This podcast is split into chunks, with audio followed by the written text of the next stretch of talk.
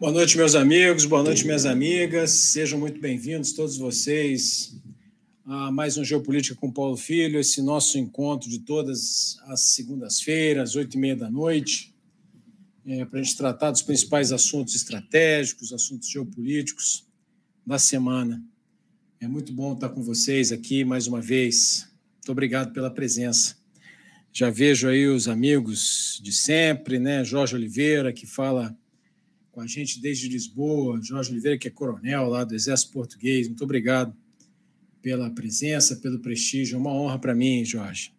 Carlos Armando Beneduzzi Luca, que está sempre por aqui, boa noite. Rogério Seródio, boa noite. Daniel Felipe Silva, é, boa noite. É, Yannick Koch, está sempre por aqui também com a gente. Muito obrigado pela presença. Eduardo França, Cristiano Castão, o Jorge Oliveira está falando. Ah, não, está dando boa noite para o Eduardo França. O Pereira dando boa noite. César Eduardo Ferragina. Calorão aqui no interior de São Paulo. Rapaz, está quente, hein? Aqui em Brasília está muito, muito quente. Muito quente mesmo. Estamos aqui suando para caramba. Douglas Henrique está dizendo que é a primeira vez com vocês. Muito, muito obrigado, Douglas, pela presença. Espero que você volte sempre. Como é que funciona aqui, Douglas? A gente. É, eu separo alguns assuntos né, para a gente conversar, e aí os primeiros 20 minutos da live, mais ou menos, eu trato desses assuntos, né? E o pessoal vai deixando comentários, vai deixando perguntas. Quando eu termino aqui o que eu tinha para falar, preparado para falar, aí eu vou lendo comentário por comentário, pergunta por pergunta na parte mais interessante, na parte mais bacana dessa nosso encontro, que é a interação com vocês. Então, espero que você goste, espero que você volte sempre. Tá bem, Douglas? Muito obrigado. Então, tá aqui o Douglas, ó. Boas-vindas aí para o Douglas. O Marcelo Medeiros Castro, dizendo boa e abençoada noite, obrigado. O, o Jorge dizendo que nós temos que falar de Nagorno-Karabakh. Vamos falar Vamos falar, vai ser o primeiro assunto é, que nós vamos tratar hoje, viu, Jorge? Será o primeiro assunto.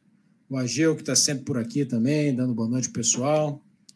Então é isso, pessoal. Então, por favor, deixem seu like, né? É importante que a gente que a gente vocês deixem seu like para que o YouTube é, entenda, né, que o vídeo é bom e leve esse vídeo para mais pessoas, né? É, então, por favor, deixem seu like, compartilhem esse link para os amigos, vocês vão estar nos ajudando. O Jair está dizendo que tem muita chuva e está frio. O, não sei se é muita chuva é boa notícia, né? Mas o frio certamente é boa notícia, viu, Jair? Porque está quente. Tomara que essa frente fria chegue até aqui o Planalto Central. Tá bem, pessoal? Então, sem mais delongas, vamos, vamos é, começar aqui, né? Mostrar para vocês o que eu preparei. E o, e, o, e o Jorge tinha dito aqui que nós temos que começar né, por Nagorno-Karabakh. E é exatamente por esse assunto aí que nós vamos, nós vamos começar. Deixa eu só compartilhar minha tela aqui. Vamos compartilhar. Muito bem. Então, como o Jorge estava pedindo, né? Aí está Nagorno-Karabakh. Carlos Henrique Curado, meu irmão, companheiro de muitas jornadas e membro do clube do canal, como vocês podem ver por esse símbolo aí do lado do nome dele. Muito obrigado pelo apoio dos membros do clube do canal. Vocês nos ajudam bastante a manter esse, esse, é, esse nosso blog, né, esse nosso programa de pé, né? Vocês contribuem para isso e eu agradeço muito. É, o Emerson e o Sidney também estão por aqui. Boa noite. Bom, vamos lá então, pessoal. Então, é, é, eu não sei se todos sabem, né? No meu blog, paulofilho.net.br, é, se vocês digitarem paulofilho.net.br e procurarem pela palavra-chave Cáucaso, vocês vão encontrar três textos meus, né? Sobre é, essa guerra entre Armênia e Azerbaijão. Então, Armênia e Azerbaijão é, estão no Cáucaso, né, ao sul, no sul do Cáucaso, e eram ex-repúblicas soviéticas, junto com a Geórgia. Aqui vocês veem a Geórgia, né? Então, Geórgia, Armênia e Azerbaijão faziam parte da antiga União Soviética. Com o esfacelamento da União Soviética, Geórgia, Armênia e Azerbaijão é, se tornaram independentes. Essa região que está achurada aqui em vermelho no mapa é a região de Nagorno-Karabakh. É uma região que tem um enclave é, em que moravam, habitavam né, 120 mil é, pessoas de etnia armênia que moravam em território internacionalmente reconhecido como sendo Azerbaijão. Isso há centenas de anos, né? Então sempre houve um enclave de pessoas de etnia armênia dentro do território do Azerbaijão.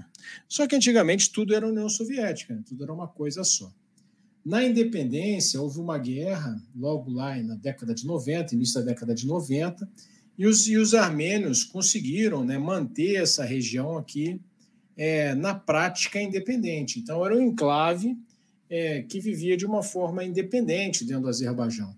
Embora não fossem reconhecidos internacionalmente, na prática, é, era um governo próprio, que os armênios chamam de Artsakh, algo assim, né? desculpem pela pronúncia.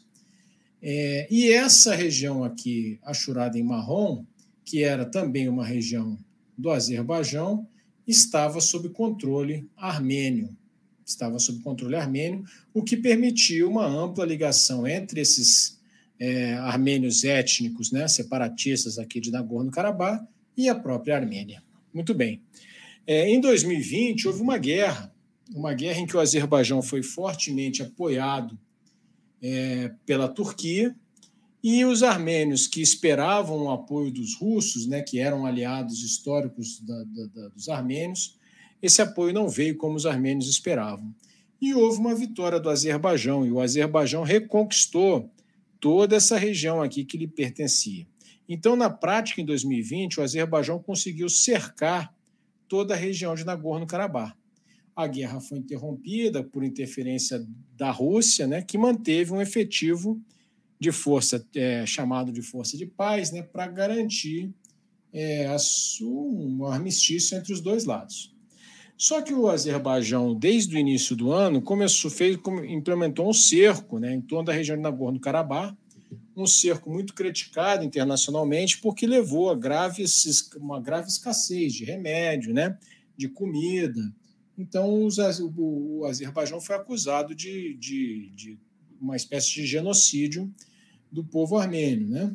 É, e esse cerco, é, agora, recentemente, semana passada, se acabou sendo um ataque relâmpago das tropas do Azerbaijão é, na Armênia é, os, os armênios étnicos do Azerbaijão que moravam em Nagorno-Karabakh, moram em Nagorno-Karabakh, aquele governo de Artsar, não teve capacidade de resistir.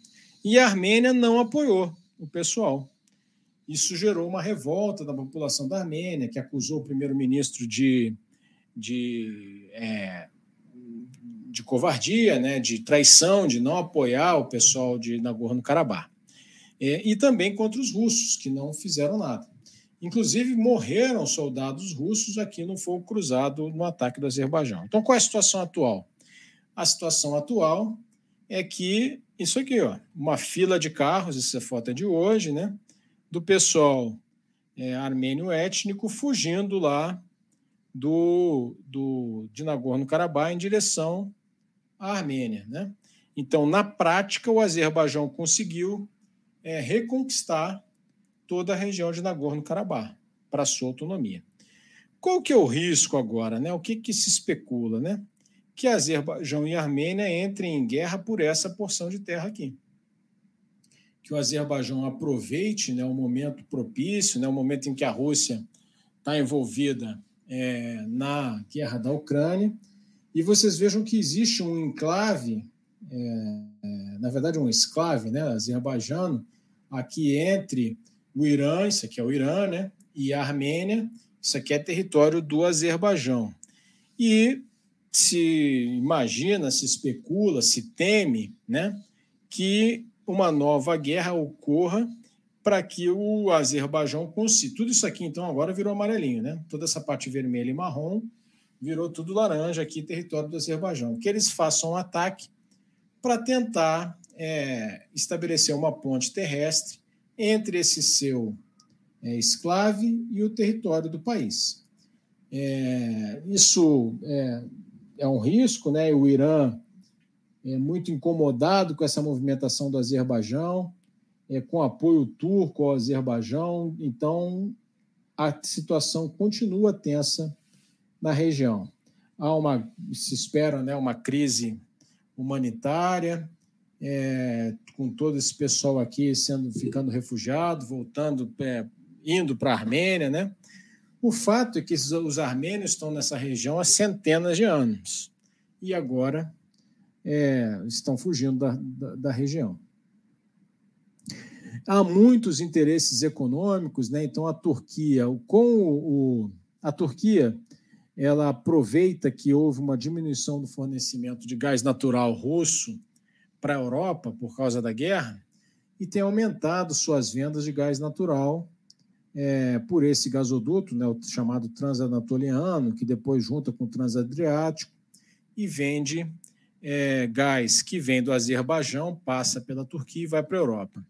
E a inter... então ele sai do Azerbaijão, né, passa pela Geórgia e desce para a Turquia, contorna o território é, da, da Armênia. E o Turcomenistão, que está do outro lado do Mar Cáspio, também é um grande fornecedor, é um grande produtor de gás natural. Os, os turcos têm ideia de estimular né, a construção de um, de um gasoduto aqui pelo Mar Cáspio que traga gás do Turcomenistão é, para a Europa. Então, há muitos interesses econômicos é, nessa região a Turquia é muito próxima do Azerbaijão, são praticamente da mesma etnia, tanto que se fala na Turquia, né, que são dois estados, mas só uma, uma só nação, a Turquia e o Azerbaijão. É, e há uma aproximação é, do Azerbaijão de Israel, isso incomoda os iranianos, né? Então há uma tensão bastante grande nessa área atualmente. Vamos acompanhar os acontecimentos, né? Bom, a França desiste do Níger. Então, o presidente francês Emmanuel Macron declarou, se não me engano, foi ontem, né? Ou hoje de manhã, nem me lembro mais, mas acho que foi ontem, que o, o embaixador da França no Níger iria retornar para a França, né? E, e, que até o fim do ano, os 1.500 soldados que a França ainda mantém no Níger retornarão ao país. Então, vocês se lembram né, que no Níger Houve um, um, um golpe militar em, em, julho, né, final de julho. É, inicialmente, é, a, a Comunidade Econômica dos Estados da África Ocidental, liderados pela Nigéria, é, pressionaram muito o Níger para que o antigo presidente fosse recolocado no poder, ameaçaram inclusive de uma intervenção militar, que até o momento não aconteceu. Níger, Mali e Burkina Faso, esses três países aqui, completaram uma aliança militar há pouco tempo, né? os três países onde houve golpes militares nos últimos três anos. Então, o Níger, o Mali e Burkina Faso são comandados por militares que tomaram poder pela força recentemente, os três ex-repúblicas francesas, e fizeram um acordo militar, uma espécie de aliança militar, em que um dos, sendo um dos, três países atacados, todos serão atacados, como se fosse um parágrafo quinto da, do artigo lá da ONU, da Aliança da ONU. Né? É, então, Macron desiste, praticamente desiste do Níger, né? é uma espécie de, de constatação aparente de que não há mais o que fazer, que o, que o governo é, militar já se estabeleceu passados dois meses, é um fato, né? É, então, a França retira. Isso já, já tinha havido um pedido do governo militar para que os franceses retirassem suas tropas. A França tinha dito inicialmente que não retiraria, a não ser que o presidente que foi deposto é, pedisse, né, porque seria ele o presidente de direito da, da, do Níger. Só que isso não aconteceu e agora a França é, tira suas tropas. É, o príncipe saudita afirmou numa entrevista para a Fox News, né, vocês estão vendo aqui, um, print, que se o, se o, Irã tiver uma arma nuclear, a Arábia Saudita também terá que ter. E é interessante que isso aconteceu na, um dia ou dois dias depois da, de uma declaração do presidente Zelensky da Ucrânia, né? É, dizendo que a Ucrânia que era o terceiro país com maior arsenal nuclear, né? então fazendo referência ao que aconteceu depois do esfacelamento da União Soviética. Então, como vocês sabem, nós já conversamos aqui em outras oportunidades. Quando a União Soviética terminou, né? É, a Ucrânia herdou em seu território um grande arsenal nuclear. Então, o maior arsenal nuclear na época era da, Rú da Rússia, depois dos Estados Unidos, depois da Ucrânia. Tanto os Estados Unidos quanto o Reino Unido, quanto a Rússia e a comunidade internacional pressionaram a Ucrânia. Em 1994, a Ucrânia devolveu o arsenal nuclear à Rússia, assinou o Tratado de Não Proliferação Nuclear em troca né, de proteção russa, britânica e americana as suas fronteiras no tratado chamado Tratado de Budapeste, Acordo de Budapeste. O presidente Zelensky fez referência a isso, né? Ele não disse, mas ele deixou nas entrelinhas que se a Ucrânia não tivesse aberto mão do seu arsenal nuclear, essa invasão que está acontecendo hoje não teria acontecido. Então, essa constatação é uma constatação óbvia, né? Se a Ucrânia fosse uma potência nuclear, a Rússia não teria invadido seu território. Por que, que a, a Coreia do Norte tem arma nuclear? porque ela, ela precisa para a manutenção do regime lá do Kim Jong-un. Então, é, quando isso é dito, e, e, dois ou três dias depois, o príncipe saudita afirma que se o Irã tiver arma nuclear, ele também vai ter que ter, e todo mundo sabe que o Irã está num processo de, de busca, né, de obtenção da, da, sua arma nuclear, a gente nota que o mundo vive um novo momento, né, um momento em que é, se cogita, né? isso é falado abertamente, é, que os países podem sim buscar armas nucleares. Então, a situação é, geopolítica é uma situação tensa. Se o Irã conseguir alcançar o armamento nuclear, né, o que o Arábia, o que o Israel já, já, já disse que não vai, não vai permitir que aconteça, né, é, naturalmente isso vai ser um efeito dominó e todo mundo em volta vai é, querer também ter essa arma, como foi expresso né, pelo, presidente, pelo príncipe saudita, é, o Mohammed bin Salman, que é o, o presidente de fato é, da Arábia Saudita. Né? Então, nós podemos conversar mais sobre isso, vocês podem deixar comentários, perguntas, para a gente falar mais sobre isso daqui a pouco. As Filipinas removeram barreiras flutuantes que a China instalou no Mar da China Meridional, Mar do Sul da China. Né? Então, aí tem uma foto né, da guarda costeira das Filipinas retirando essa barreira. Então, os chineses colocaram essa barreira para impedir é, que navios pesqueiros é, filipinos entrassem numa área que a China considera que é dela, né, no Mar do Sul da China. Então, todo mundo sabe, nós já falamos várias vezes, mas não custa lembrar, né? A China tem uma pretensão histórica, né, de todo, de que tudo isso aqui que está delimitado por essa linha vermelha seria mar chinês, né, o mar do sul da China, por razões históricas, né?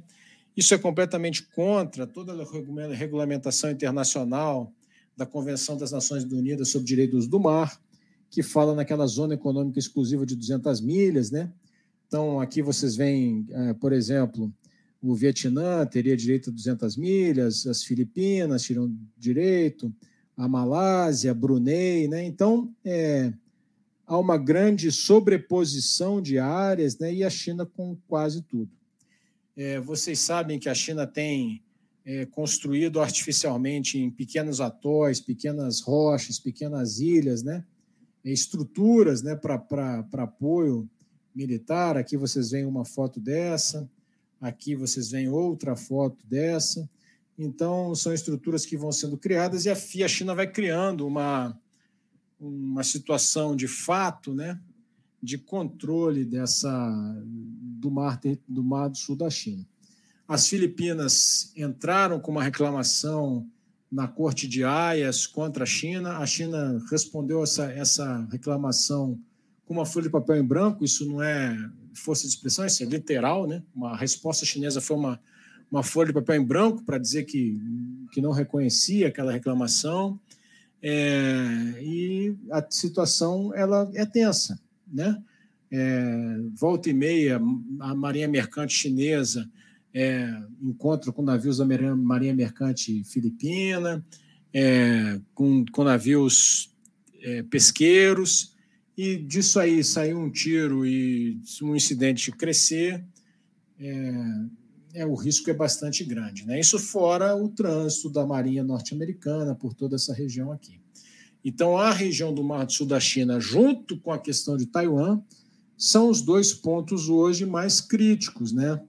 É, da geopolítica do Indo-Pacífico, e muita gente acha que a, que a chance de um incidente no Mar do Sul da China é muito maior que a chance de um incidente é, em Taiwan.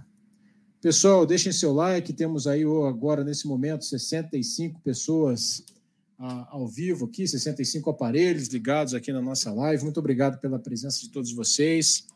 É, deixem seu like, compartilhem esse, esse link se vocês é, gostaram.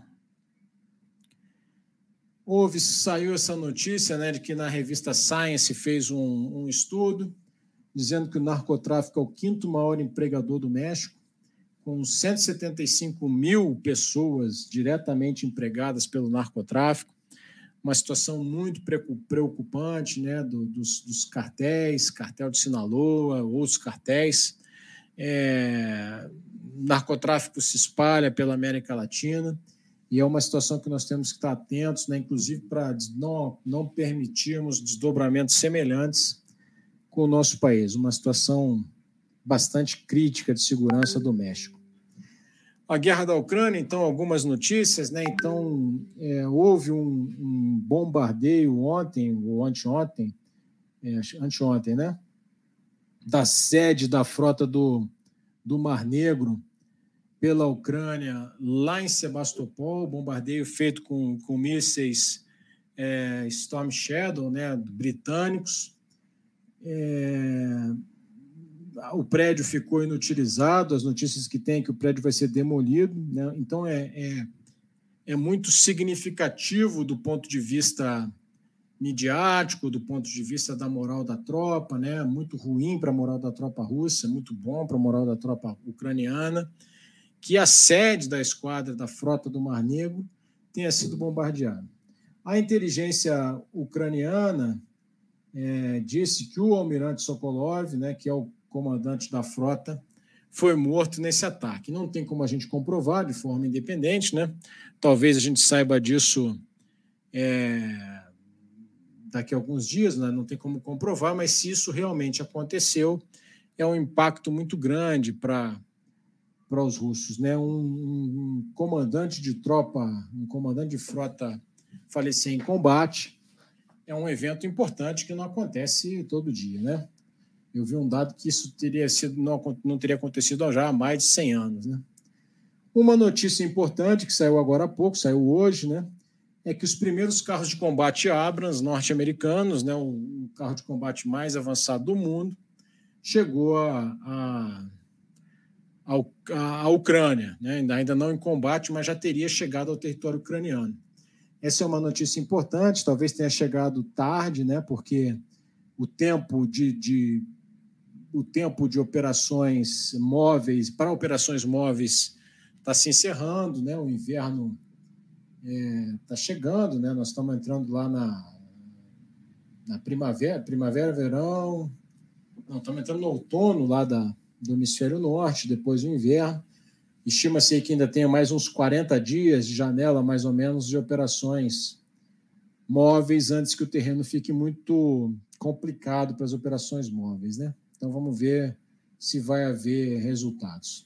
Eu botei duas fotos aqui do presidente Zelensky com o presidente Biden e com o primeiro-ministro do Canadá, porque o presidente Biden anunciou um apoio mais um apoio financeiro e, e, e anunciou o envio dos mísseis táticos é, do Exército, mísseis de 300 quilômetros, terra a terra, é, com alcance então parecido com os, os britânicos, né? É, Storm Shadow, e, e, e, isso é um evento importante. E o Canadá também é, anunciou o envio de, de é, de uma ajuda financeira a, aos Zelensky, aos ucranianos, né? Esses anúncios são importantes porque eles acontecem no momento em que várias notícias indicam aí uma diminuição do apoio ocidental à Ucrânia, houve um, um, um, um atrito entre a Ucrânia e a Polônia, então a Polônia está barrando. A Polônia, que é um dos países que mais fortemente apoia a Ucrânia, é, barrou a importação é, de cereais ucranianos, né, por pressão dos agricultores, uma medida protecionista, né, dos agricultores poloneses. E aí houve um, o primeiro, aí o presidente Zelensky reclamou de uma forma mais dura, aí o primeiro-ministro polonês respondeu dizendo que a Polônia não vai mais mandar armas para a Ucrânia. Depois é, ficou disse que não era bem isso, que não ia mandar novas armas para a Polônia, um estresse um entre a Polônia e a Ucrânia. É natural, né, que com tanto tempo de guerra é, é, desentendimentos aconteçam. É natural que o apoio à Ucrânia diminua. O presidente Zelensky sabe disso, né? É, por isso há uma pressão por resultados que não estão vindo no campo de batalha na intensidade é, que os ucranianos desejariam. Né? Então, o que, que, é o mais notável? Né? O mais notável é esse avanço no sul, né? muito devagar. É, então, aqui tem pequenas cidades que estão sendo já pressionadas e conquistadas. Essa aqui é a primeira linha de defesa, então já está na segunda linha de defesa russa. Né? Mas isso no geral, então é esse esse bolsão aqui é esse bolsão aqui, né? Então é um, é um ganho é, pequeno, né? Bastante pequeno em relação ao todo conquistado, né? Então é, é, o resultado da contraofensiva ucraniana é esse território aqui e esse território aqui no sul, um resultado bastante modesto, né? Mas sempre foi dito e quem acompanha a gente aqui sabe que desde o primeiro momento nós falamos que seria uma ofensiva muito, muito difícil, né? E está se comprovando muito difícil. Certo, pessoal? Então era isso que eu tinha preparado para conversar com vocês. Vamos passar para a parte mais interessante da nossa conversa, que é o nosso bate-papo, onde vocês colocam seus comentários, onde é, eu respondo as perguntas, ou então leio aqui as informações que vocês colocam. Pessoal, na descrição desse áudio tem vários links, né? Se vocês quiserem, é, quem está no Twitter, quiser me seguir no Twitter, tem lá, é paulofilho, underline 90. Me sigam lá, estou chegando quase aos 40 mil seguidores, então quem quiser seguir por lá para ajudar, vai estar tá ajudando. Tem o link para se entrar na, nosso grupo de, do Telegram, onde eu mando notícias é, diariamente, tem lá no Instagram também tem o link para o curso, tem vários links. Entrem lá, o, o link para o blog, né, paulofilho.net.br. Entrem lá e, e, se puderem prestigiar essas, essas outras redes sociais, ia ser um prazer encontrar por vocês, vocês por ali. Tá bem? Então, aqui, vamos continuando aqui.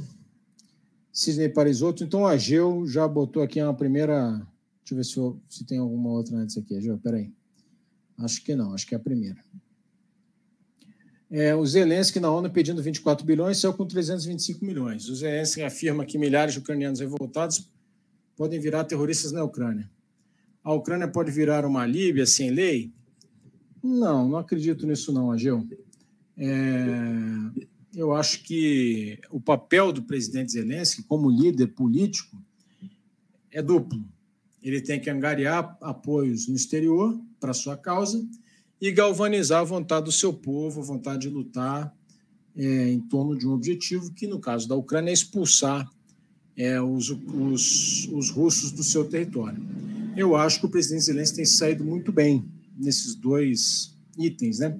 Surpreendentemente bem, surpreendentemente bem, para um sujeito que não tinha nenhuma experiência política, né?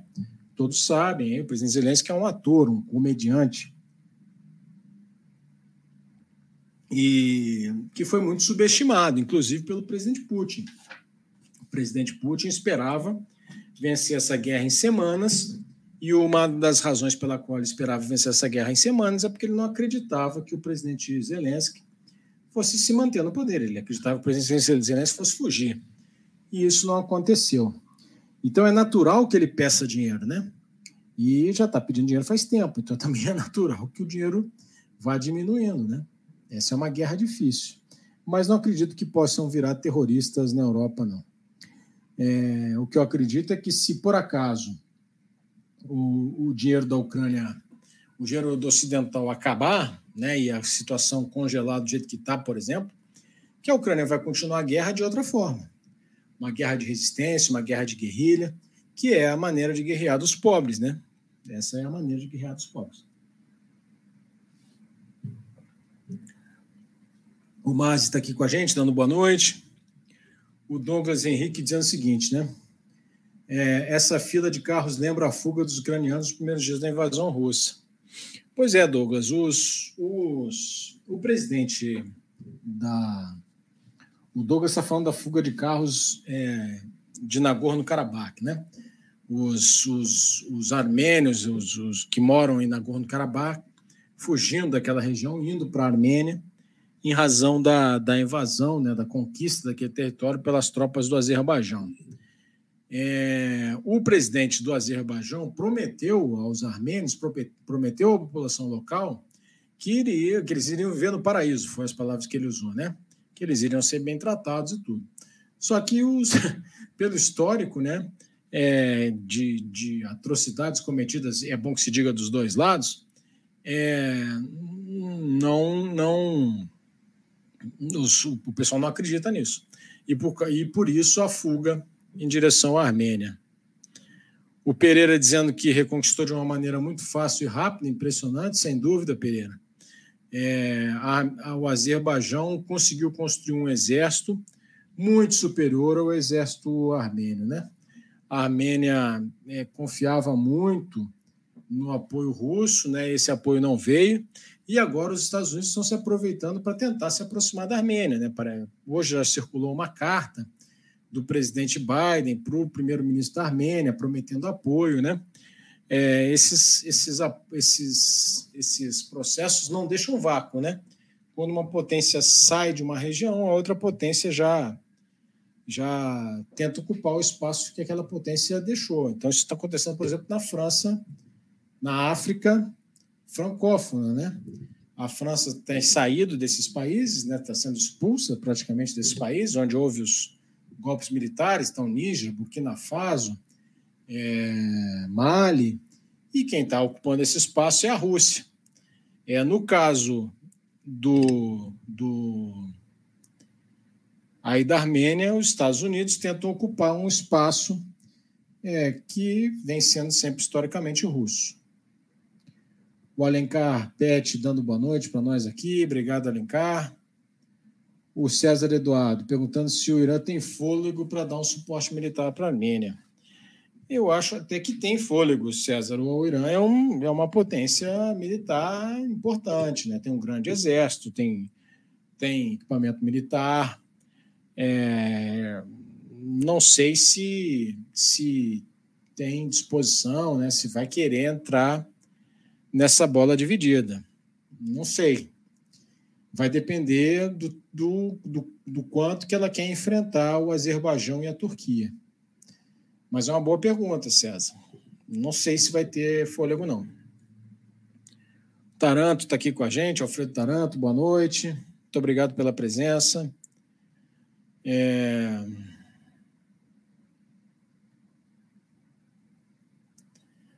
O Ageu, né, dizendo que no New York Times que o Ocidente precisa se preparar para ser humilhado. Não li isso no New York Times, não, hein, Gil? Pode ser, mas eu não li. É, dizendo que o presidente da polonês disse que ajudar a Ucrânia é um abraço de afogado. Isso é um abandono? Não acho que seja um abandono ainda não, Ageu. É, se fosse um abandono, a, os Estados Unidos tinham acabado de anunciar o envio de dinheiro, o envio dos mísseis é, de alcance de 300 quilômetros. O Canadá não teria dito que não teria enviado mais dinheiro. Não acho que seja um abandono, não. É, que, a, que a propaganda russa faz circular a mensagem de que a Ucrânia está sendo abandonada, isso é fato, né? Então, tem muita gente que reverbera informações são produzidas pela propaganda russa nesse sentido aí. O Douglas dizendo o seguinte: uma nova janela nuclear para o mundo igual à década de 70 em plena Guerra Fria. Deve o Brasil aproveitar essa nova janela nuclear? É, Douglas, eu acho que não, cara. Acho que por enquanto não. Eu sei que essa é uma. uma o, o Cristiano Castão vai na mesma linha aí, né? Olha só, como militar, é, é, lógico que eu gostaria que o Brasil tivesse uma arma atômica, né? A arma atômica, a arma atômica significa dissuasão nuclear, significa você estar tá num outro patamar de, de atuação no cenário internacional te dá um outro status. França, Reino Unido, Estados Unidos, China, Rússia tem arma nuclear, Paquistão, Índia, nove países têm arma nuclear, né? Coreia do Norte, Israel. Então, esses países atingiram já esse status. É, uma nova corrida nuclear, será que se o Brasil tivesse uma arma nuclear, né? É, a Argentina não ia querer ter uma arma nuclear? Chile não ia querer ter uma arma nuclear? Será que nós queremos ter vizinhos com armas nucleares? Né? Porque esse é o famoso dilema da segurança. Por mais que um país se arme dizendo que suas intenções são defensivas, né? Não, Argentina, não se preocupe, eu vou ter uma arma nuclear, mas eu nunca vou usar contra você. Certamente o outro lado vai identificar aquilo como uma ameaça, mesmo que a gente seja os melhores amigos do mundo. Não é legal você ter um vizinho com uma arma nuclear. Será que nós vamos querer uma corrida nuclear na América do Sul, né? o único continente livre, né, além do africano, desse tipo de, é, de armamento, não sei se vale a pena. Não sei se vale a pena. É, não sei se as ameaças que nós temos, e nós temos ameaças, não estou dizendo que nós não tenhamos, nós temos, não sei se elas justificam é, essa necessidade, não. É uma coisa para se pensar, Douglas, é uma coisa para se pensar, Cristiano uma nova corrida nuclear no mundo certamente não é bom para a segurança internacional. Certamente.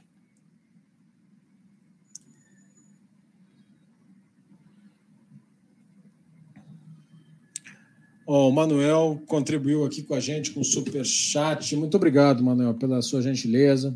Você ajuda a gente a manter o nosso projeto de pé. Muito obrigado mesmo, né? O Manuel diz o seguinte: a aliança militar CSTO não teria obrigação de ajudar a Armênia frente à agressão do Azerbaijão? Ao não ajudar, a Rússia mostrou fraqueza dos aliados? Sem dúvida, Manuel. Né? Já havia um problema entre o, entre o governo é, do, da Armênia e um governo da Rússia. Né? Lá em 2020, o corpo mole da Rússia é, em relação à Armênia já foi para mandar um recado. Né? O presidente Putin mandou um recado para o primeiro-ministro Pachinian naquela oportunidade. É, só que a Armênia é da aliança militar e a Rússia não apoiou, isso é um fato.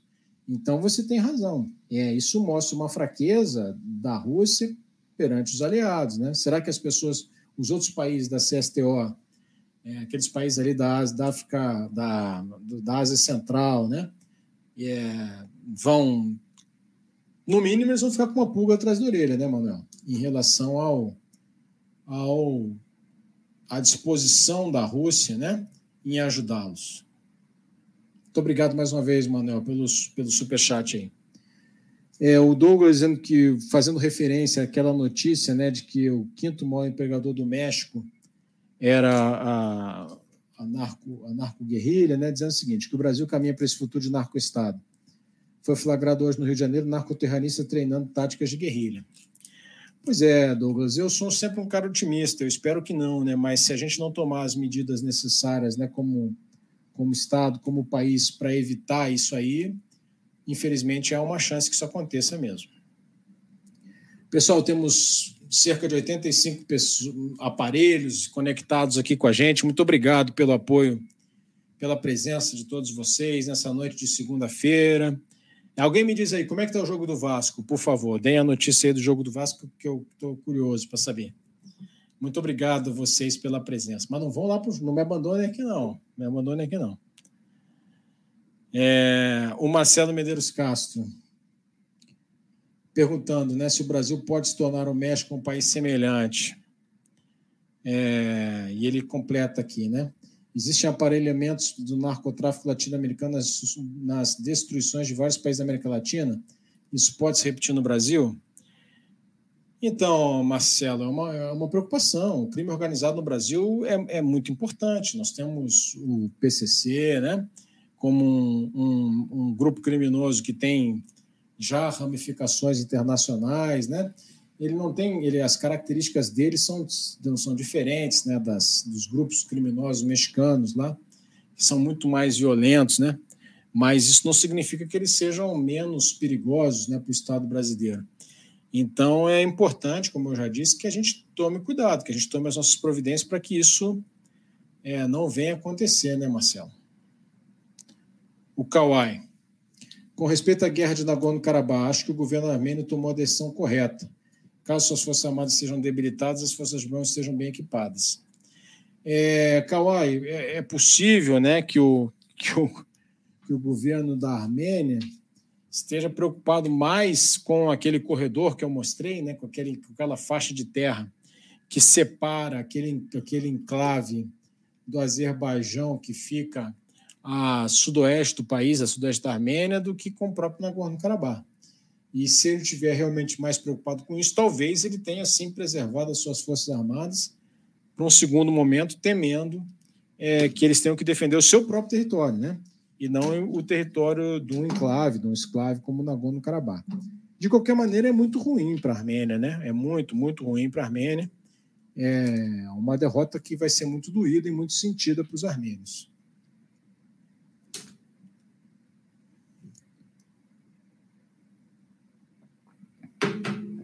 O César perguntando se eu vejo cansaço no auxílio militar do Ocidente para a Ucrânia. É lógico que não tem a mesma, a mesmo ímpeto de tempos atrás, César. É, eu vejo esses sinais, sim. E isso é natural. E a gente conversava, se você se lembrava, você está sempre aqui, a gente conversava sobre isso, né? Que é, a tática russa, eu já falei isso, a tática não, a estratégia russa, a partir do momento que ela entrou nessa defensiva, é justamente isso: é ganhar tempo. Ganhar tempo apostando no cansaço é, da, da opinião pública europeia, da opinião pública americana. E todo mundo sabe disso. Tanto todo mundo sabe disso que hoje o Reino Unido voltou a reafirmar que vai ficar com a Ucrânia até o final. O Reino Unido, que foi um dos primeiros parceiros e provavelmente talvez seja o último a abandonar a Ucrânia. É, mas as pessoas vão cansando da guerra. A guerra é uma coisa muito ruim, né? É, César, a guerra todo dia ela cansa, as pessoas comuns querem outro assunto, as pessoas comuns estão preocupadas com a sua própria vida, né? Inflação, qualidade de vida, problemas do dia a dia delas, né? E você gastar milhões numa guerra que não é no seu próprio território, isso cansa a opinião pública. Especialmente nos Estados Unidos, que vai partir para uma campanha eleitoral. Então, a maior aposta russa é no cansaço do povo americano, né? Tem uma eleição difícil ano que vem. O presidente Biden, pelas pesquisas, perde para o ex-presidente Trump. O presidente Biden começa a ser pressionado pelo Partido Democrata a desistir da campanha para que os democratas façam primárias e escolham um candidato mais competitivo para competir com o Trump. O Trump já falou que terminaria a guerra em três dias, né? Então, assim, é, tudo o tempo joga contra os ucranianos, isso é fato. É uma verdade. E é com isso que os, que os russos contam na sua, é, na sua defensiva. Agora, por outro lado, isso também pode estimular os europeus a darem cada vez armas mais é, poderosas aos ucranianos, para tentar acelerar os resultados da ofensiva. Então, é, o envio dos mísseis de 300 quilômetros norte-americanos, os mísseis táticos do Exército, né, é, é um, pode ser um indicativo disso. A chegada dos F-16, quando chegarem, outro indicativo, né? Então, a guerra talvez até possa escalar. O Douglas dizendo somente os F-16 vão causar mudanças positivas na contraofensiva ucraniana. A mobilidade blindada está sendo bem bloqueada pelas armas anticarro russas. É, Douglas, é um, uma ofensiva contra uma posição fortificada como, como a Rússia, como a Rússia, com várias linhas defensivas em profundidade, né? com obstáculos, com uma série de medidas que são tomadas na defensiva, são realmente muito, muito defasadas, muito difíceis de serem enfrentadas.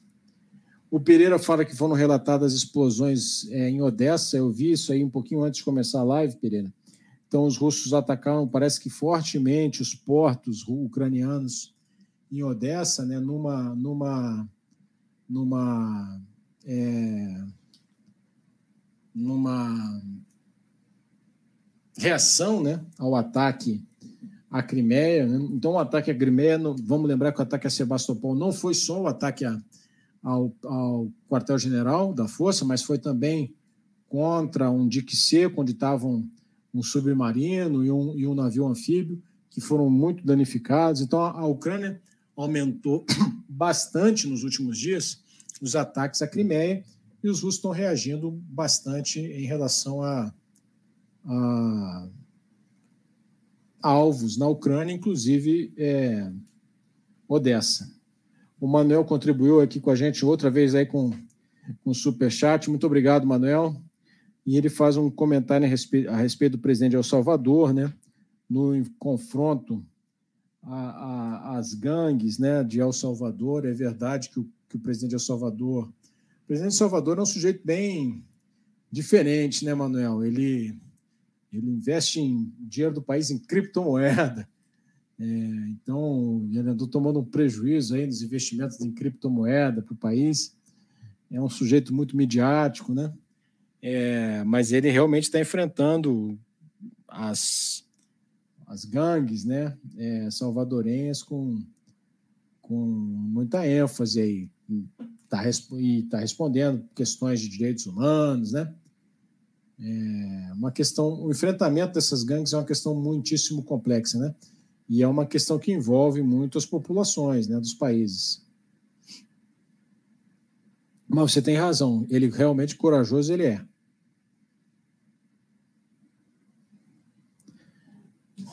O Daniel perguntando se a Armênia manifestar vontade de entrar para a OTAN, a Rússia invadiria imediatamente? É, eu acho que se a Armênia manifestasse a vontade de entrar para a OTAN, a Rússia ficaria muitíssimo descontente, viu, Daniel? Porque a, a, a Geórgia né, já manifestou essa vontade, o Cáucaso do Sul é historicamente uma, uma região muitíssimo importante para os russos, né, pra, desde o tempo da União Soviética, desde, o Império, desde a época do Império Russo, depois da União Soviética. Né? A região do Cáucaso é uma região muito importante se a Armênia quisesse entrar para a OTAN, os russos certamente ficariam muito, muito chateados.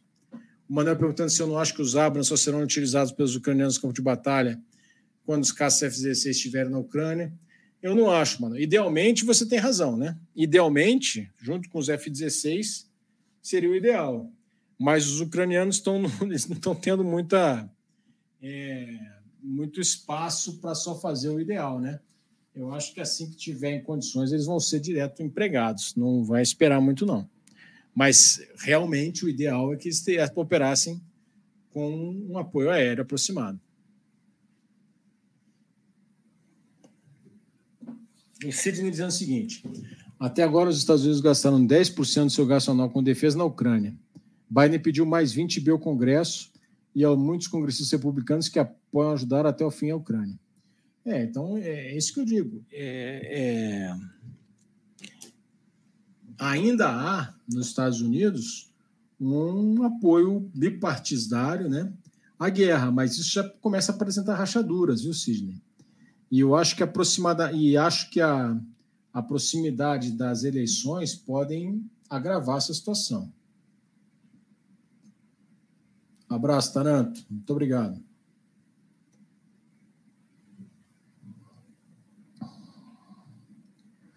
É, dizer, o, o Sidney acrescenta o seguinte: é o peso da economia americana e europeia contra a Rússia. Mantido isso, a dúvida de quem vai vencer com tamanha determinação dos ucranianos?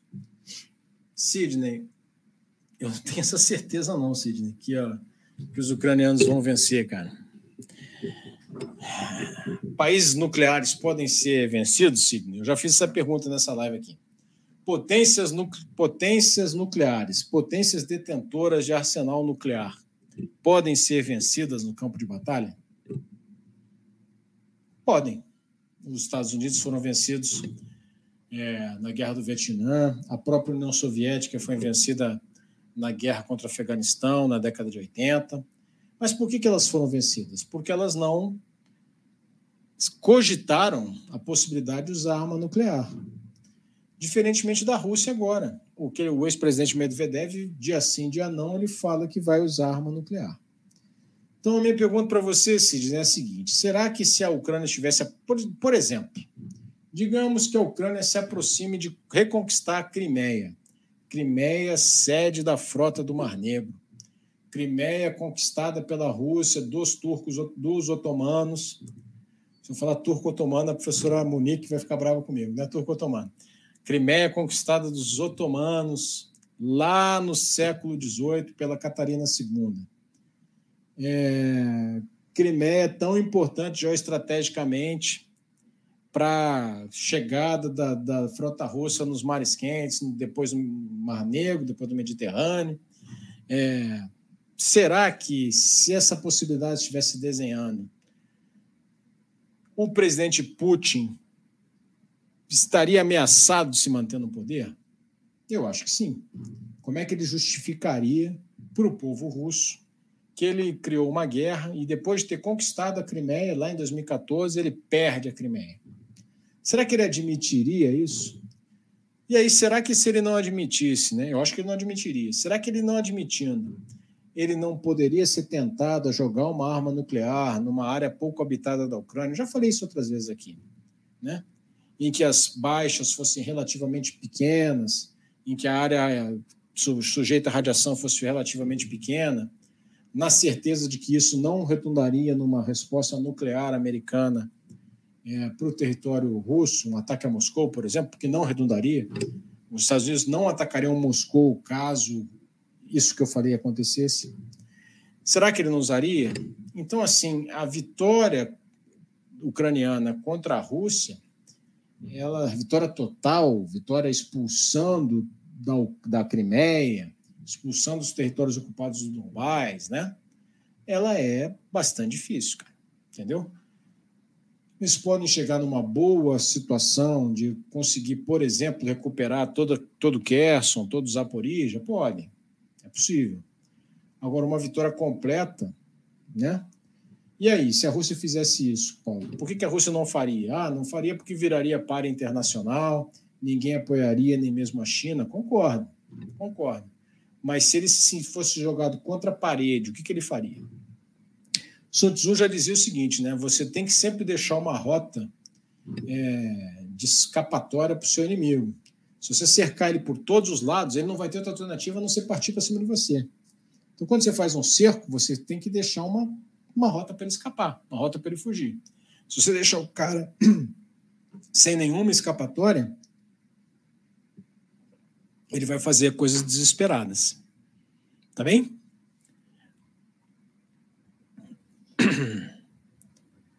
O Marcelo, Japão, Coreia do Sul, Egito, Arábia Saudita, talvez Alemanha provavelmente devem correr atrás de armamentos nucleares. É, uma corrida nuclear seria muito ruim para a segurança internacional, né? mas a gente não pode descartar é, isso não.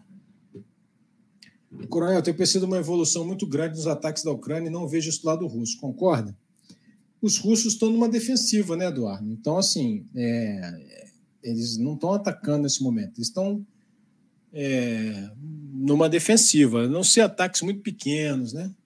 Então, é, realmente, acho que não dá para comparar nesse momento, não, Eduardo. O Fianor diz o seguinte: embora os mísseis táticos do exército né, americanos que foram mandados para a Ucrânia sejam mais fáceis de detectar devido à atitude operacional, é mais de, difícil de interceptar de, de, por causa da velocidade. Esse tipo de arma seria interessante para atingir radares, baterias antiaéreas e demais ativos móveis importantes? Certamente, Fenor.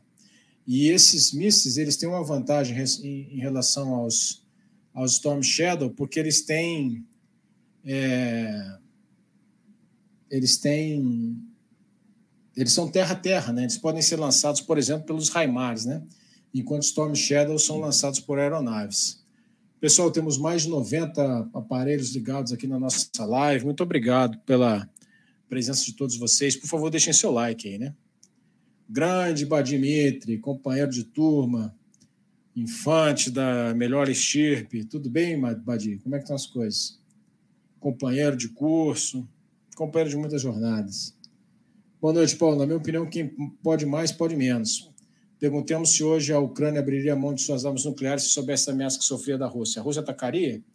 Não, né, Badi? Acho que não. É, eu acho que se. A, e, isso foi dito né, pelo presidente Zelensky. Não foi dito pelo presidente Zelensky, foi, foi deixado nas entrelinhas, né, foi, foi indicado né, pelo presidente Zelensky. O Giga. Gigo. Boa noite, Coronel. No eventual incidente mais sério de um navio chinês, filipino, vietnamita, o senhor acredita que a China iria para uma eventual guerra, sendo que a prioridade chinesa parece ser Taiwan? Digo, é, é, não sei se iria para uma guerra, né? Mas certamente pode a atenção pode subir muito, né? É, não sei se iria para uma guerra contra as Filipinas. As Filipinas não iriam para a guerra contra a China, né? Mas pode ter um navio afundado, né? Uma tensão, bloqueios navais. É... Mas tudo pode acontecer. A situação pode sair de controle muito facilmente, né? porque a, a tropa, a, a frota americana está sempre navegando naquelas águas, né? Então, o incidente pode, pode, pode rapidamente escalar. Mas a prioridade da China, o, que a China deseja em primeiro lugar, é retomar a soberania sobre Taiwan. Você está certo. Pode escalar, sim, para uma eventual guerra. Pode escalar. Não acho que seja fácil, não, escalar para uma guerra é, todos os lados tentariam contemporizar é, o máximo possível, mas as tensões podem subir muito rapidamente. É difícil, Guigo, saber. Eu sei que eu não respondi, né? Mas é difícil a gente antever esse tipo de, de situação. O Ricardo, a estratégia russa de desgaste seria mais uma imposição da realidade sobre as condições russas na guerra do que um objetivo inicial? Certamente, Ricardo. O objetivo inicial russo não era esse. O objetivo inicial russo era era conquistar Kiev, tirar o presidente Zelensky do poder e colocar um, um, um presidente na Ucrânia favorável à Rússia, como é o, o presidente é, da Bielorrússia, por exemplo. Né? Esse era o objetivo inicial. Era desnazificar, né, as palavras que o Putin usava, desnazificar e desmilitarizar. O que, que significava desnazificar, entre aspas? Né?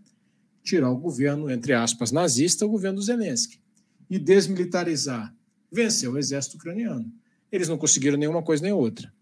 Como não conseguiram isso, é, entraram numa defensiva, na minha opinião, para. Eles conseguiram conquistar uma boa faixa de terreno, né? É uma faixa de terreno que une a Crimeia à Rússia por, terra. Então, eles já têm o que entregar para a população russa como uma, uma, uma conquista militar, né? ele já, já tem essa narrativa, e ele entra numa defensiva para ganhar tempo e ver o que, que vai acontecer. Se realmente ele aposta né, na diminuição do apoio ocidental à Ucrânia. E a Ucrânia sozinha não é páreo para a Rússia. E essa é a minha opinião, tá bem?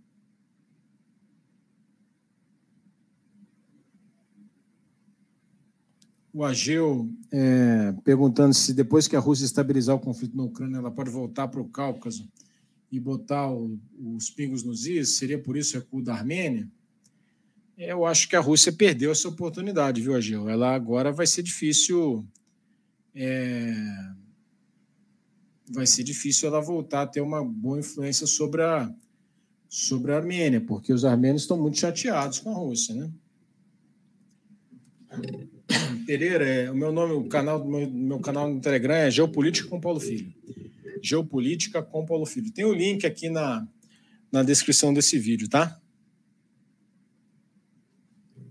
O Gabriel, como impedir que o reconhecimento militar repassado aos recrutas e temporários não sejam ensinados e empregados com os narcoterroristas?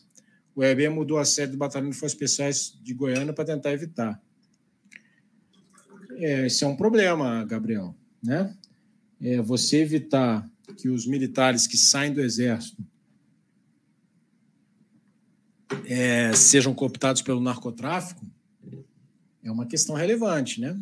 Então, as, esses, vocês sabem muito bem, isso não é segredo para ninguém, que a, a, os soldados do Exército são recrutados no Rio de Janeiro em áreas carentes, né? áreas sob, sob favelas, né? áreas sob, sob influência do narcotráfico. É, e esses jovens, quando saem do Exército, são pressionados né?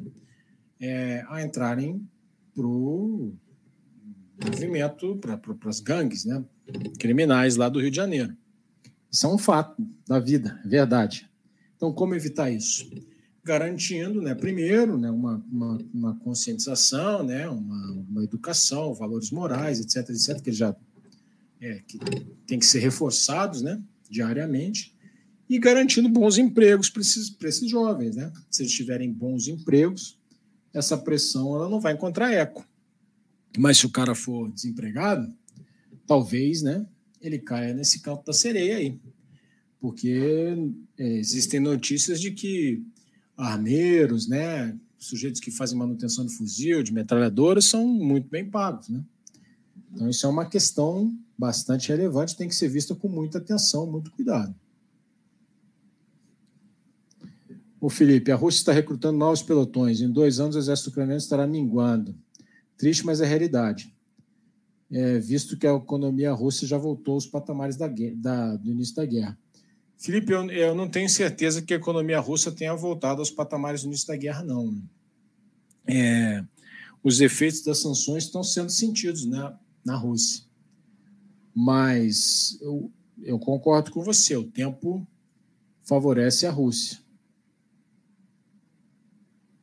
O Sidney dizendo o seguinte: mas o questionamento de até quando vai a guerra já foi feito dentro da Rússia. Então, Putin usar armas nucleares para privatizar seu poder não seria muito arriscado para esse objetivo? usar arma nuclear sempre vai ser muito arriscado, né? Porque nós vamos estar num campo desconhecido. Isso nunca aconteceu desde Hiroshima e Nagasaki. Qual vai ser a reação internacional? Qual vai ser a reação é, no próprio Estado russo? Estamos no campo do desconhecido. É, mas não, o meu ponto é o seguinte: qual é o meu ponto? Se o sujeito não tiver outra opção, se o presidente Putin não se sentir tão ameaçado, né? que ele não tenha outra opção, talvez essa carta seja jogada. Até porque a doutrina militar russa prevê isso. O uso da arma nuclear tática, a arma nuclear tática existe para ser usada no campo de batalha, para ser usada no teatro de operações. Por isso que ela é uma arma nuclear tática. Nos jogos de guerra russos, eles têm essa oportunidade, têm essa alternativa. Chama-se escalar para desescalar. Você escala a guerra ao nível máximo para que depois ela desescale e termine. Então, existe essa possibilidade. E ela, embora seja uma possibilidade aterrorizante, embora ela seja uma, uma possibilidade é, que nunca aconteceu na história, é, eu, como analista, sou obrigado a falar de todas as possibilidades para vocês, né?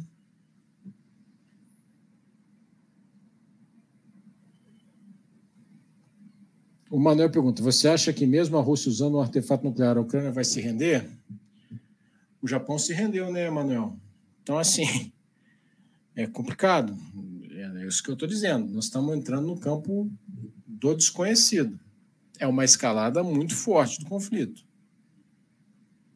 Agora, qual seria a reação da OTAN? Será que com isso a OTAN entraria no combate de forma convencional ou apoiaria com todas as suas forças, exceto, é, exceto pessoal, ou talvez a, a, a Ucrânia recebesse mísseis convencionais de longo alcance para poder atingir Moscou, por exemplo. Então a, a guerra escalaria, certamente, né? Então, assim, mais, mais uma vez, nós estamos no campo do desconhecido.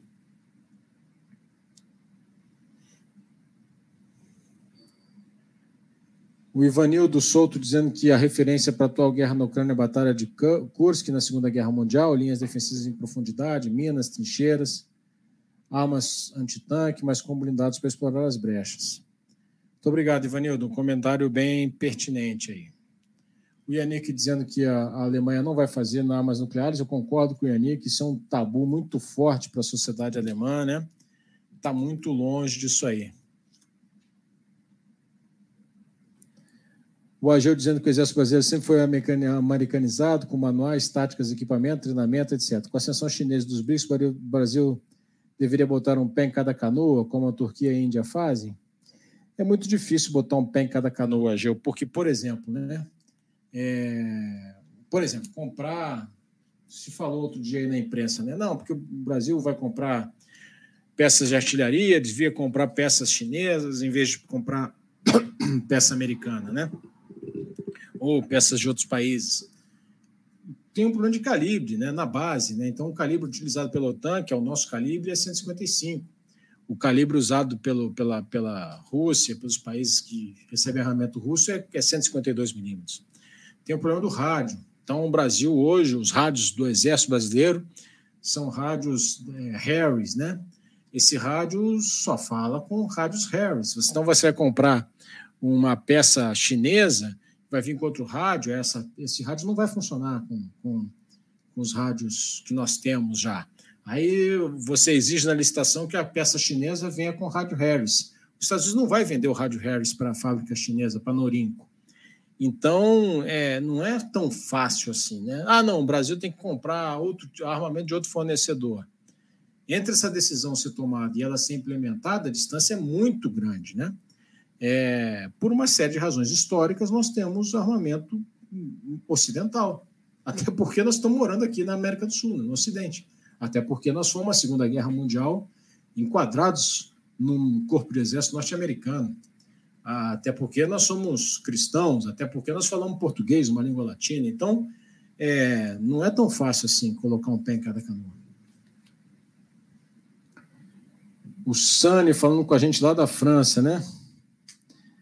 É, dizendo né, que, que, que o, ele diz aqui que o, faz comentário né, que nós falamos no início, de que o comandante, o almirante, comandante da frota russa teria morrido, né?